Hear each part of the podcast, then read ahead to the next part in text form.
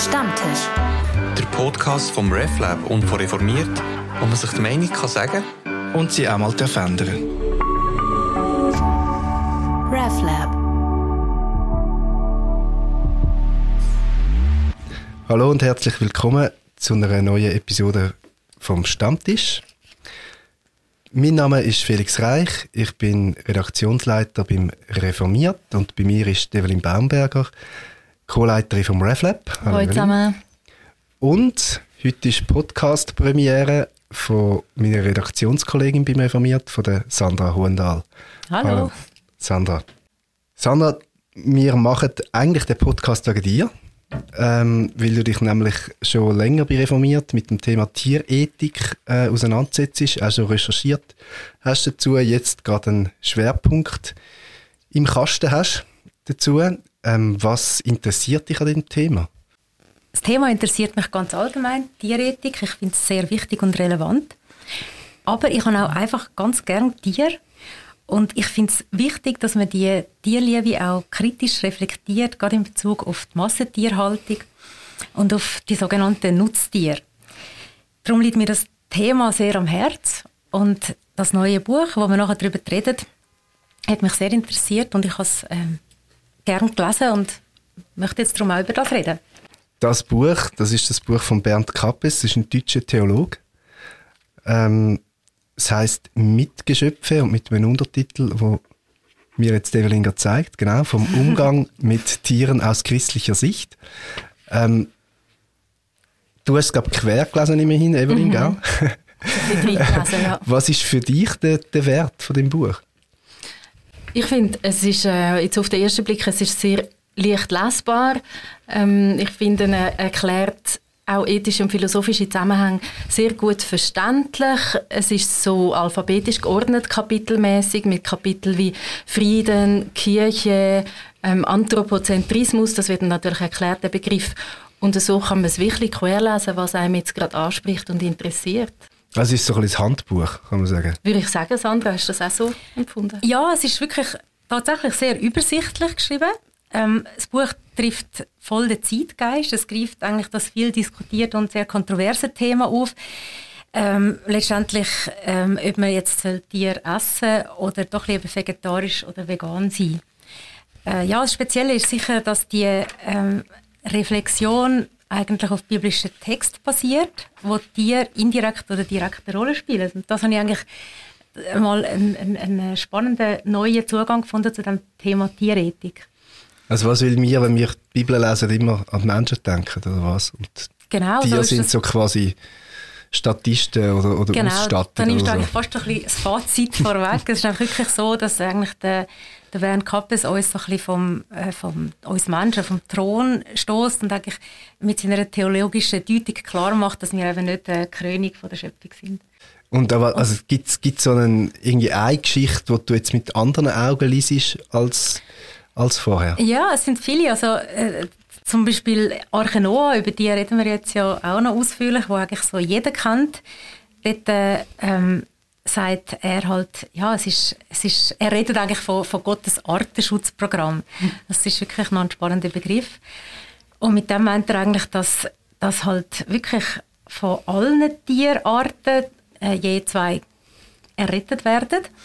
Und das wiederum heißt für ihn, dass eben nicht nur Tiere sind, die uns jetzt irgendwie direkt nützen, also irgendwie Hühner, die Eier legen oder Milch von den Kühen, sondern eben, nein, es ist einfach wirklich, Tiere werden gerettet um ihre Selbstwillen. Und das liest er eigentlich aus dieser Geschichte raus, dass eben Tiere zählen und einfach auch zum Plan von Gott dazugehören. Ja, und zugleich kann man die Geschichte auch so lesen, dass Tiere die sind, wo ähm, unverdient in der Sintflut vertrinken, oder? Also, bei der, also es ist mir Eben, haben sicher viele, so die Bilderbücher kennen wahrscheinlich viel von der Arche Noah. Mhm. Äh, und, und als Kind habe ich so eins recht häufig angeschaut. Und dann das eine ist ja die, so die Tiere, die da paarweise anstehen mhm. äh, in das Schiff rein, wo ich dann immer da gedacht habe, es muss furchtbar stinken in der, in der Arche Noah, weil es im Zoo ja beim Nilpferd schon stinkt und dort sind dann alle zusammen. Also das ist das eine. und das andere ist ja auch, wo dann äh, die Sintflut steigt. Ähm, wahrscheinlich haben sich äh, die Autorinnen oder die Autoren von dem Bilderbuch nicht getraut, Menschen zu zeigen, wie sie vertrinken. Aber so die mhm. Giraffen, die zum, mhm. zum Wasser rausschauen und so, die, die hat man natürlich dann gezeichnet. Und hat, also es ist ja immer die Frage, oder? Bei den, bei den Menschen ist ja so die moralische Aussage, die Menschen sind böse und die einzigen Gerechten sind halt ein bisschen wenig gewesen, sind gerettet worden. Und bei den Tieren gibt es das Auswahlprozedere irgendwie nicht. Ich weiß nicht, ob das die, das erste Elefantenpärli war, was es einfach angeschafft hat, oder ob es einfach zufällig war, wer, wer gerettet worden ist. Das bleibt eigentlich offen. Das bleibt mhm. offen. Und ganz sicher sind all die Tiere vertrunken, schuldlos vertrunken, oder? Und ich finde, das hat so einen aktuellen Bezug in dem Sinn, dass wenn wir heute ähm, auf, aufs Artensterben schauen, ähm, auf, auf ja, auf Biodiversität, wo, wo zurückgeht. Ähm, wenn man jetzt davon ausgeht, eben menschengemachter Klimawandel, dann sind das wie auch Schäden, die der Mensch verursacht und, und Tierarten darunter leiden. Also das ist irgendwie einen aktuellen Bezug, habe ich das. Ich kenne aber auch theologische Positionen, die davon ausgehen, dass Tiere nicht schuldlos sind, also dass sich quasi die, der Sündenfall von der Menschheit auch auf Tiere ausgewirkt hat, also wo dann auch sagen, ja, die gefallene Schöpfung ist eben dort, wo, ähm, wo es eben Raubtiere andere Tiere fressen oder so und das wäre im Himmel oder im Paradies nicht so. Und das finde ich eben noch lustig, das greift er ja auch auf mit der Geschichte vom Jona, wo ähm, der Prophet Jona, wo da vom, vom Fisch gefressen wird und wieder ausgespuckt wird, wo nachher in die Stadt Ninive geht und dann tun nicht nur die Menschen bereuen, was sie gemacht haben und darum geht die Stadt nicht unter, sondern auch die Tiere tun dann zum Beispiel fasten. Das ist mir nie aufgefallen. Das habe ich mhm. spannend mhm. gefunden, wie er das erzählt. Ja, das stimmt. Und auch in dieser Geschichte ähm, ist auch eigentlich noch ein schönes Beispiel, wo eben Tiere einfach so, also ob jetzt Schuld oder nicht Schuld, aber ich meine, jetzt Messi wäre eigentlich mehr so wie beiläufig noch erwähnt. Und äh, das finde ich irgendwie auch so ein bisschen der Gewinn von dieser Lektüre, dass halt einfach da einmal genau die, die Beiläufigkeit, aber auch irgendwo neu äh, wird, nämlich im Sinn, dass eben die relevant sind, dass die zählen und eben auch wiederum da ein Teil sind äh, von der Schöpfung. Und auch dort zum Beispiel hat man oft an die 120'000 Menschen gedacht in dieser äh, Geschichte, wo, wo Gott gerettet hat, aber nein, er hat eben auch Tiere gerettet. Also gerettet hat er sich nicht, er hat sich auch verschont. Er hat sich verschont, ja genau, er hat sich, er hat sich überreden lassen, ja. zu verschonen ja, und dann genau. ist ja der Jona eigentlich recht hässlich geworden. Mhm. Ähm, weil er sich jetzt schon Mühe gemacht hat, den Untergang zu predigen und dann ist der Untergang nicht einmal gekommen. Ja, genau. Und nachher kommt noch ein Wurm und frisst den Baum an, der im Schatten gibt. ja, es ist mega fies. ja. Eins hin und her. Ähm, also, aber nochmal, um auf das zurückzukommen. Also, was du angesprochen hast, Evelyn, das wäre so der paradiesische Zustand, wo eben der Leu Stroh frisst, oder? Und es kein, kein Tier gibt, wo die anderen fressen, sondern sich eigentlich alle vegetarisch ernähren. Genau, und das Bild kommt ja in der Bibel immer wieder vor, vom Paradies. Und ich habe dazu einmal ein Video gemacht bei RefLab, wo ich finde, das wäre eigentlich so, jetzt nicht, dass Tiere einander nicht gegenseitig auffressen, aber dass Tiere ähm, in Frieden und angstfrei wenigstens vor einem Mensch könnten leben, das wäre wie ein Teil von dem Paradies, wo man eigentlich einmal könnte ansteuern und probieren herzustellen. Und mich erstaunt einfach, dass das in der, in der Theologie oder auch in der christlichen Praxis so überhaupt keine Bedeutung hat. Das Tierwohl, ganz allgemein. Und das nimmt mich jetzt noch wunder, wie ihr das seht oder wie du, Sandra, das ganze Buch gelesen hast. Er sagt ja auch im Neuen Testament kommen Tiere viel weniger vor. Und meine Theorie wäre jetzt, dass es dort wie angefangen hat, so die, die Aufwertung vom Menschen und so Vernachlässigung der Tiere und darum auch von, von Tierrecht oder Tier als Mitgeschöpf gesehen weniger geworden ist bis heute, wo man das wieder muss neu entdecken muss. Mhm. Ja, das stimmt. Das ist wirklich eine Aussage von ihm, dass eben im, im Neuen Testament eigentlich Tiere äh, weniger eine Rolle, Rolle spielen, was glaube ich auch einfach eher darauf darauf zurückführt, dass halt irgendwie damals ähm, wirklich noch mehr darum gegangen ist, dass Tiere gebraucht worden sind, jetzt im, im Siedlungsbereich. Und, und dann im Neuen Testament ist es schon ein bisschen, ähm, hat sich die Situation schon ein bisschen geändert und ich glaube, ähm, dort äh, bringt er zum Beispiel eine schöne, eine schöne Parabel, nämlich die vom Senfkorn, wo ja irgendwie eigentlich Gottes Reich symbolisiert der zuerst ganz klein ist und nachher groß wird und wächst. Und dort äh, ist auch die Rede von den Vögeln, die in den Bäumen nisten. Und man kann sich das so schön vorstellen. Und auch, sie werden zwar nur auch da wieder eigentlich so nebensächlich behandelt, sind einfach irgendwie äh, fast so ein bisschen eine Ausschmückung von der Erzählung, aber letzten Endes zeigt es halt eben wieder die, die Schöpfung und wie die Schöpfung funktioniert und dass eben dort die Tiere einen, einen festen Platz auch drin haben. Aber für mich wäre dann die Frage, wie kommen die dann wirklich im Alten Testament vor? Also einerseits gibt es die, die Schöpfungsgeschichte, wo es wie klar ist, dass sie müssen vorkommen, weil sie sind da, also müssen sie irgendwie in die Welt kommen sein. Also es macht nur schon erzählerisch mhm. Sinn. Ähm, dann hast du angesprochen, die, die Paradiesvisionen vom, mhm. vom, vom Frieden.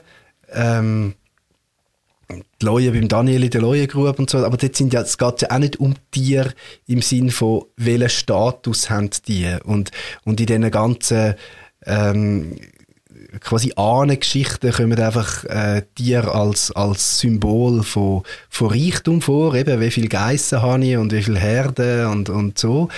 Da geht es ja auch nicht ums Tier, sondern das Tier ist quasi einfach die Menge von Geissen ist Status, oder? Von diesen Herden. Ähm, und, und bei der Friedensvision der Propheten ähm, geht es vielleicht auch nicht zwingend um Tier, wirklich um Tier, sondern eher um die Vision vom, vom Frieden von der ganzen Schöpfung. Also geht es dort wirklich darum, äh, welchen, welchen Status, welche Rechte haben Tiere, oder sind sie nicht eben doch irgendwie Illustration von, von etwas anderem? Ich finde, ähm, noch spannend, dass Tiere ja auch an anderen Stellen vorkommen im Alten Testament, nämlich in den Gesetzen. Und ohne mich jetzt dort super gut auszukennen, wird ja dort zum Beispiel auch, ähm, also ich weiß jetzt zum Beispiel, dass es Strafen gibt, wenn jemand jemandem sein Tier tötet oder stillt oder so. Also dort wird, dort wird nachher der moralische Status von einem Tier wahrscheinlich schon angeschnitten. Und was ich aber noch spannend finde dort, ist, dass das auch in Bezug auf Menschen ja dann so geregelt wird. Also dass in diesen Gesetzesbüchern zum Beispiel der moralische Status von einer, von, von einer Tochter ähm, gar nicht so weit weg ist von, dem, von, von einem Rind, wo jemand hat. Also ja, das ist jetzt die Frage, ob das eine schlimme Aussage über die Tochter ist oder eine gute ist es eben, Rind, Ist oder? es eben, weil halt in dem Kontext äh, ja jetzt gerade Frauen oder Sklavinnen als Besitz gelten genau. haben und das hat sich ja geändert bis heute. Also das ist ja, das will ich nicht mehr, so mhm. sagen, aber im Alten Testament ist das so. Also mhm. in den zehn Geboten hast du, ähm, Ehebruch ist nicht verboten, weil irgendwie jemand damit, ähm, was auch nicht, ein psychologisches Trauma erleidet, sondern weil äh, jemand einem anderen Mann seinen Besitz wegnimmt. Und diese Sicht hat sich ja mega geändert, das Menschenbild. Und darum würde ich jetzt das Alte Testament auch nicht hinzuziehen, um irgendeinen moralischen Status von einem Tier zu verhandeln. Ähm, auf dieser Ebene, sondern sagen, das ist, äh, da ist auch eine Entwicklung möglich, wenn man das anschaut, dass man eben wieder vielleicht mehr zurückkommt zu dem, wie es in den Paradieserzählungen ist, wo zum Beispiel in der einen Schöpfungsgeschichte ja Tiere am gleichen Tag genannt werden wie die Menschen geschaffen und es war sehr gut oder es war gut und sie sind auch als belebt beschrieben. Sie haben die Einhauchung nicht, die der Mensch hat. Ähm, ja, aufgrund von dem würde ich jetzt nicht den moralischen Status vom Tier irgendwie niedrig schätzen, nur weil das nicht verhandelt wird. Ja, aber vielleicht eben genau das, oder? Also bei, bei den Menschen, ähm, wo eben, wenn Sklavinnen und Sklaven sind, als Besitz angeschaut haben, dort haben wir die Bewegung gemacht, quasi, um sie eben nicht einfach nur als Besitz anschauen. Und zwar auch theologisch. sehr kurz. Ja, aber immerhin, ja. die haben wir gemacht, oder? Ähm, und bei den Tieren haben wir sie noch nicht gemacht. Oder vielleicht, vielleicht ist das der, der mhm. Rückstand, wo man mhm. kann sagen ist, ist, ist da. Wo ja ähm, einer der bekannteren Philosophen, der das Thema anschneidet, Peter Singer, vor 50 Jahren, hat seine Herleitung, dass es eigentlich keinen Unterschied vom moralischen Status gibt zwischen Menschen und Tier oder zwischen nicht-menschlichen Tieren äh, und Tier so hergeleitet, dass er sagt, im Punkt Leute mit schwarzer Hautfarbe haben wir ja die, die Entwicklung auch gemacht. Im Punkt Frauenrecht hat man die auch gemacht. Und jetzt Speziesismus aufheben, analog zu Rassismus und ähm, Patriarchat oder ähm, was er dort braucht, das müsste auch möglich sein. Und was würde denn das heißen? Dann haben einfach alle den gleichen Status. Es gibt nur noch Geschöpfe. Und alle haben die ja, gleichen primär Rechte. schon, aber eben nicht die gleichen Rechte, sondern abhängig von den Bedürfnissen vom einzelnen Lebewesen. Also es macht keinen Sinn, einem Hund ein Stimmrecht zu geben, ähm, so wie wir das wahrnehmen, oder ein Recht auf, weiß auch nicht, ähm, ein Dach über dem Kopf, ähm, sondern es kommt, es kommt darauf an, dass man Bedürfnisse anschaut von den unterschiedlichen Lebewesen und nachdem dann der Umgang mit ihnen tut, was ist der Begriff gewesen? Wir haben es im Vorgespräch davon gehabt. Also Tierrecht, oder? Also dass es eben nicht darum geht, dass es wird ja auch, Eine glaube ich, im Buch verhaftet, oder? Dass es nicht, Ja. nicht darum geht, dass Primaten Menschenrechte Mhm. bekommen, äh, sondern dass Tiere Tierrechte bekommen, oder? Das ist ja auch von Peter Singer, ist ja das Animal Liberation, ich glaube, du sprichst auf das an, oder 1970 rausgekommen, das Buch. Das ist ja dann auch so irgendwie der grosse Wendepunkt gewesen in der ganzen Debatte in der Tierethik. Und ich glaube, der entscheidende Fakt ist dort, dass er das erste Mal äh, Leidensfähigkeit eigentlich einführt. Als, Genau. Als äh, äh, zum sagen, okay, äh, auch Tiere zählen moralisch. Und das ist irgendwie, ähm, ja, ich glaube, dort äh, hat man angefangen, irgendwo das Pathozentrische so irgendwo als, als Kriterium zu nehmen und zu sagen, irgendwie, okay, wir alle, also auch die Tiere, die eben ähm, empfinden, die, die, die, die leben, ähm, die, die dürfen wir nicht töten. Also ist schlussendlich ja letztendlich wieder das ähm, Fazit. Und um das geht es ja Und im das Kern, haben wir das Recht, genau, einem Tier das Leben ja, zu nehmen. Das ist eigentlich ja die, die entscheidende Frage. Und Tiere untereinander haben dann das Recht in dem Fall, Eben, ich glaube, sich das ist das, das Leben was, zu äh, nehmen. was du vorhin gesagt hast. Oder? Ich, Was- dass, dass, du? die, eben, dass, Tier, dass es halt auch das Antiparadies ist irgendwo. Also Tiere Hm. essen sich zwar, aber eigentlich wäre es so ja auch nicht vorgesehen, ähm, normativ, im Paradies. Ursprünglich sind Tiere lieb gewesen, zueinander auch und das ist halt einfach nach dem Sündenfall. Ja. Ist das einfach auch eine Konsequenz davon. So wie wir grausam geworden sind, sind Tiere im Prinzip auch grausam. Jetzt kann man sagen, okay, wir machen das im Bewusstsein von unserem Verstand, wo ja lang wiederum auch ein Kriterium war in der Philosophie, das uns vom Tier eigentlich unterscheidet. Ähm, Im Sinne Verstand. Anthropozentrismus, ja genau, der Verstand, äh, wo vor allem Kant ja eigentlich äh, als, als Unterscheidungsmerkmal äh, eingeführt hat. Ähm, und so, so auch die Ableitung, dass quasi Tiere mehr oder weniger Ressourcen sind, die uns Menschen dienen. Ja. Wo nachher ja der Peter Singer konsequenterweise Genau. sagt, nicht alle Der- Menschen verfügen ja. über Verstand. Ja, Jemand, der ja, im Koma liegt zum Beispiel. Mhm. Ja. Genau. Ja, aber wiederum ein jetzt. Genau. genau, also zum, zum, zum auf das zurückkommen. Also meine, Tiere töten sich ja nicht aus Spaß, sondern es geht ja um Ernährung, oder? Ja. Es geht ja um Überleben. Es ist ja, Die uns auch. Ja, das ist jetzt eben die große Frage, oder? Das- also da würde ja. jetzt eben der Bernd Kappes sagen, nein, aber äh, vor dem jetzt, also wir leben ja nicht im Paradies, das ist auch eine biblische Aussage. Ähm, von dem erzählt ja die Bibel sehr viel. Sie erzählt schon auch vom Paradies, aber an einem kleinen Ort, würde ich behaupten. Ähm, wir leben ja eben nicht im Paradies und, und Tiere, gut, kann man darüber streiten, wenn, wenn Katzen manchmal mit Mäusen spielen, ähm, scheint es doch nicht nur ums Überleben zu gehen, sondern auch um irgendwie ein Spieltrieb. Spieltrieb oder eine gewisse Lust oder so. Also es ist ja recht brutal, dem zuzuschauen. Ähm, ja, aber trotzdem gibt es ja fleischfressende Tiere, die einfach aus, aus Überlebenstrieb ähm, andere Tiere töten. Und ich weiß nicht, kann man sagen, wenn die Natur einigermaßen so funktioniert, wie sie funktioniert, ähm, gibt es viele Tierarten nicht mehr. Ähm, ich weiß nicht, wie einfach das ist, die Ernährung für einen Leu irgendwie auf, vegetarisch umzustellen oder so. Aber da, also die Und es braucht ja einmal auch zur sie Regulation. Zum bringen, oder? So wie die, Wie? äh, ähm, du hast gerade gesagt, es gibt viele Tierarten nicht mehr, Wahrscheinlich, sie so laufen wie der Natur. Meinst du wirklich? Also, Also weißt du, dass ohne- jetzt in einer normalen, in einer normalen Balance sich die gegenseitig würden zum Aussterben bringen? Nein, umgekehrt. Also wenn, wenn, wenn kein Tier mehr dürfte Fleisch essen, so. gibt es ja gewisse Tiere, die es einfach nicht mehr gibt. Ähm, und ja, das ist ja, das haben wir ja schon bei uns, äh, zu viel Reh, zum, wo man dann muss ja den Bestand regulieren und so. Also das, das, man könnte ja auch argumentieren, das Gleichgewicht zwischen Tierarten, wo andere fressen, ähm, das ist ja irgendwie auch nötig, dass, dass das System überhaupt funktioniert.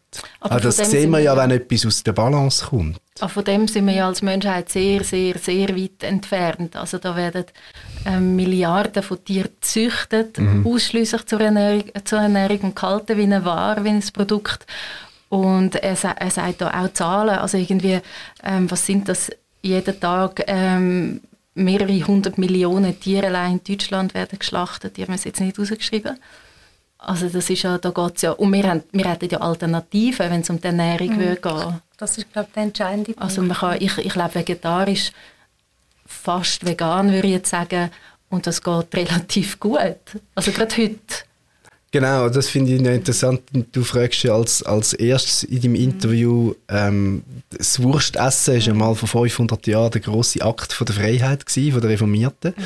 Ähm, oder, oder das, die Inszenierung von dem, sie haben ja nicht viel Wurst gegessen, sondern nur ein dünnes Scheibli und der Reformator hat erst noch zugeschaut. Das ist wirklich so eine klassische Inszenierung ähm, von dem Akt von der Freiheit. Und seine Antwort finde ich eben auch interessant. Also er sagt ja, heute ist der Akt von der Freiheit eigentlich kein Fleisch mehr zu essen, weil wir es uns eben können leisten können. Also weil wir nicht können argumentieren ähm, wir brauchen das Eiweiß, wir brauchen das unbedingt, wenn man vielleicht vor einer gewissen mhm. Zeit hat können argumentieren, wo man die Alternative vielleicht nicht so gehabt hat.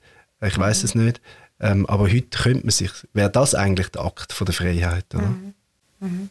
Wir haben die Freiheit zu wählen und Alternativen, um eigentlich Fleisch gescheit ersetzen, so dass wir trotzdem äh, gesund können bleiben. Also ich glaube, das ist tatsächlich der entscheidende Punkt. Als ich das Video geschaut habe, ähm, Evelyn, ist mir aber aufgefallen, dass du schon trotzdem sehr zurückhaltend bist, das quasi als Imperativ zu sagen, ähm, dass man soll auf Fleisch verzichten ähm, sondern mehr so, überlegst du mal und isst deine Bratwurst wenigstens bio und ähm, bewusst.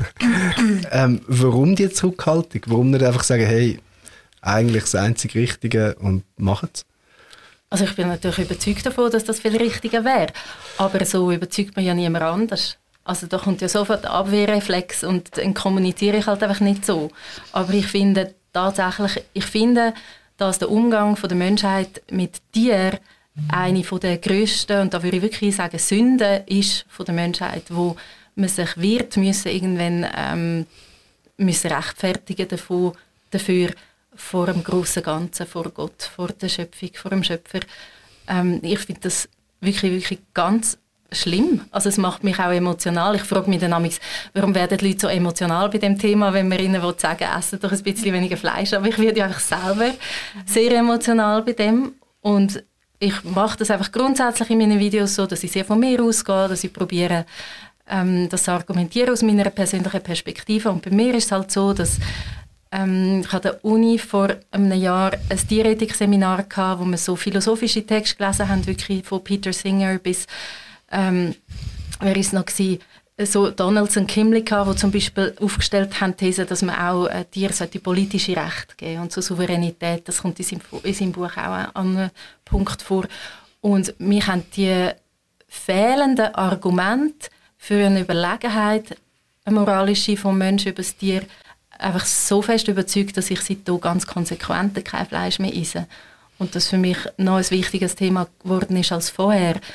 Und darum glaube ich, dass man mit, mit Argumentation und auch mit Empathie sehr viel mehr Leute überzeugt. Also es gibt zum Beispiel ähm, auf Instagram so äh, Kanäle, wo es um so Lebenshöfe geht, wo dann die wirklich die biografischen Geschichten von Tieren gezeigt werden, wie die gerettet werden aus ähm, irgendwie einer Säule, die zwei Jahre lang hat müssen, all drei Monate Ferkeli äh, äh, drei Monate Ferkel haben, nachher ist sie wieder frisch besamt worden, hat wieder einen Wurf gemacht und ist quasi eine Maschine gewesen, ohne Auslauf.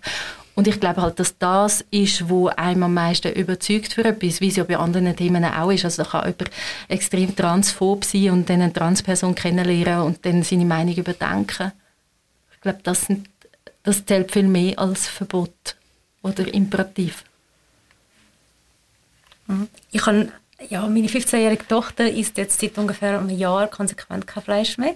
Das aus ganz eigenem Antrieb. Also sie hat einen äh, eine Abschlussarbeit geschrieben in der dritten Sek, wo eigentlich das ein das Thema war. Und sie hat sich dann nachher wirklich durchgerungen und gefunden, so, jetzt ist fertig. Und ich habe es einfach schön gefunden, als ich sie gefragt habe, und was ist jetzt der Grund, warum du kein Fleisch mehr isst? Da hat sie gesagt, ich esse doch meine Freunde nicht. Das habe ich sehr schön gefunden. Friends not so, food, ja. so Stickers. genau. Ja. Es ist ja, glaube das hat auch der, ähm, der Bernd Kappes gesagt, es sind, unterdessen in Deutschland 10% Vegetarier und 2% Veganer. Das ist doch schon eine beachtliche Zahl. Ja, und doch, also was du angesprochen hast, so die, die Abwehrreaktion gibt es ja trotzdem, mhm, ja, ähm, ist ja sehr stark, mhm. oder? Jetzt, also die, die ganze Aufruhr, ähm, in Deutschland da, wo, wo die Grünen ja quasi den ganzen Wahlkampf geschlossen hat, ähm, wo sie gefunden hat, so einen Tag in der Kantine vegetarisch, ähm, ist ja gerade eben, die wollen uns jetzt noch zuerst verbieten, so das Autofahren und dann das Fleisch. Ähm, und, und auch der Christoph Ammann von dem, von dem äh, Verein Akut als Arbeitskreis Tiere und Kirche, stimmt Kirche und Tier, ja. Ah, Kir ja. Kirche und Tier akut. Ah, genau, darum Aha. akut, genau. Darum so können wir es Atuk heißen. akut heisst es, mhm. genau. Ähm, sagt ja auch, dass das so ein Abwehrreflex ist, oder? Mhm. Wenn man sagt, hey, ähm, keine Wurst mehr grillieren mhm. am, am, äh, am Erntedank Gottesdienst mhm. oder wo auch immer. Ähm, ja, wie, vielleicht noch zu dem Verein akut, also es gibt ja ein Label, das das so ein bisschen vergibt. Mhm. Ähm, aber das ist ja recht einfach zum Überkommen, oder? Da muss die ich nicht einmal, Chile? Genau, die tierfreundliche Chile, da muss ich nicht einmal ganz vegetarisch, vegetarisch kochen ähm, also es, am Mittagstisch. Es, wäre wär schon gedacht und vorgesehen, aber ich habe jetzt auch ein bisschen gehört, dass es gar nicht so einfach ist und er erklärt sich das damit, ähm, dass halt eben die Leute sich, wie du das gesagt hast, eigentlich bevormundet fühlen. Und ich glaube, die Bevormundung ist das, was einfach irgendwo ähm, dann ein Problem darstellt. Und er hat mir sogar erzählt, wie sie zu Chile austritt. Also wirklich, dass, dass, dass Leute sagen, das geht gar nicht. Und ähm, ja, eigentlich so ein bisschen auf das auch bestehen. Und, und von dem her ist es halt so ein, bisschen ein Politikum mit der Chile, glaube ich.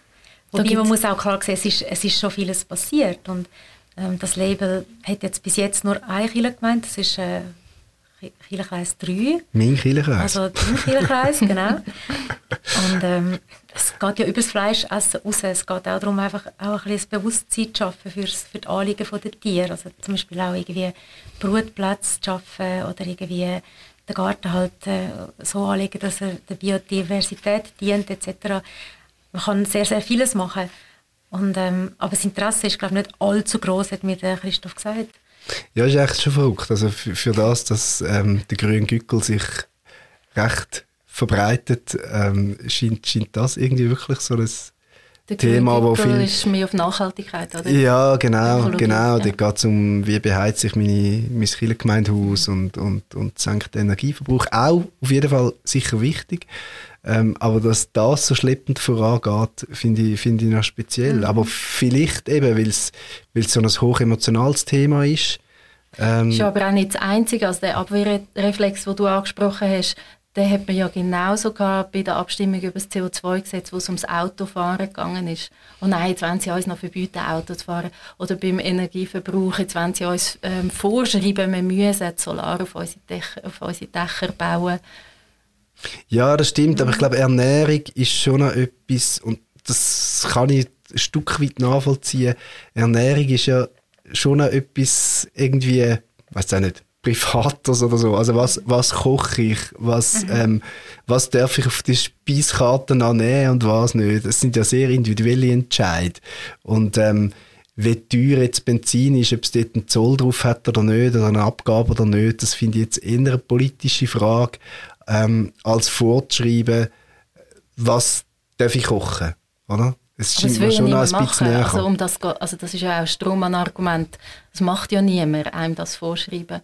Ich finde es spannend noch, also eigentlich spannender als ein Abwehrreflex finde ich die selektive Wahrnehmung, die man hat gegenüber Tierrecht. Also zum Beispiel dass äh, man die Tierli-Videos auf Instagram mega abfeiern kann oder wenn mal irgendeine Kuh vor einem Metzger davor rennt, dann ist sie so die Heldin, aber die Millionen Kühe, die jeden Tag geschlachtet werden, die sind einem dann völlig egal. Oder wie es ähm, geschweige denn Säue und, oder Geflügeltiere dass man das einfach, dass man das einfach so ausblenden kann, ist mir unterdessen so ein Rätsel. Ja gut, unsere, unsere Wahrnehmung ist natürlich sowieso selektiv, also auch in Bezug auf Menschen mhm. ähm, ist sie sehr selektiv. In Bezug auf, also aufs, aufs Leiden der Menschen und aufs Leiden der Tiere ist, ist die Wahrnehmung sehr selektiv. Also, er schreibt ja auch, der Bernd mal im Buch von dem, von den, ähm, von dem Versuch, den die Tierrechtsorganisation auf der Straße in Deutschland Passanten angesprochen hat und, äh, und ein Bibel in die Hand geht und gesagt, ähm, du das schreddern, wenn du Fleisch isst.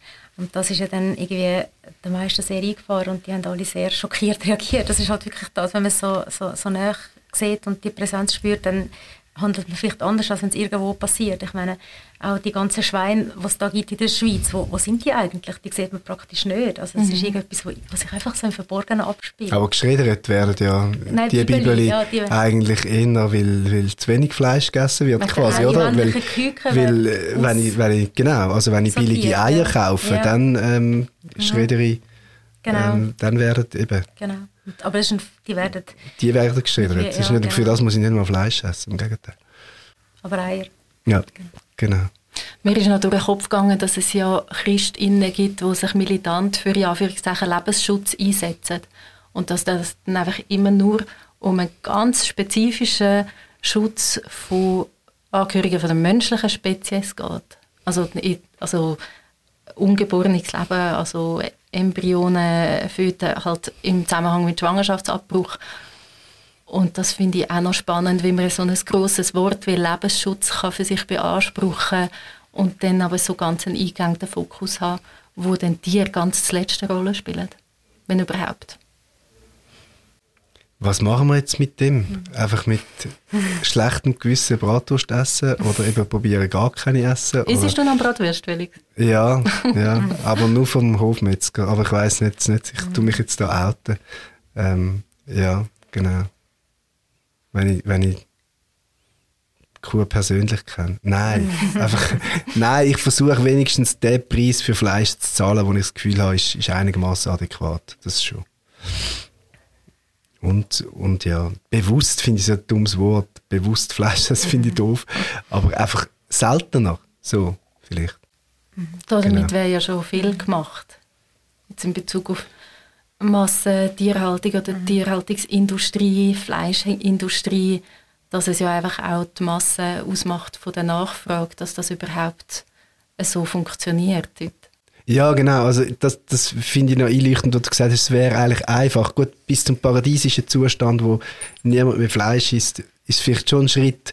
Aber ich finde immerhin dort angehen und sagen, Fleisch ist eigentlich etwas, ist nicht nur eigentlich, sondern ist etwas sehr Kostbares.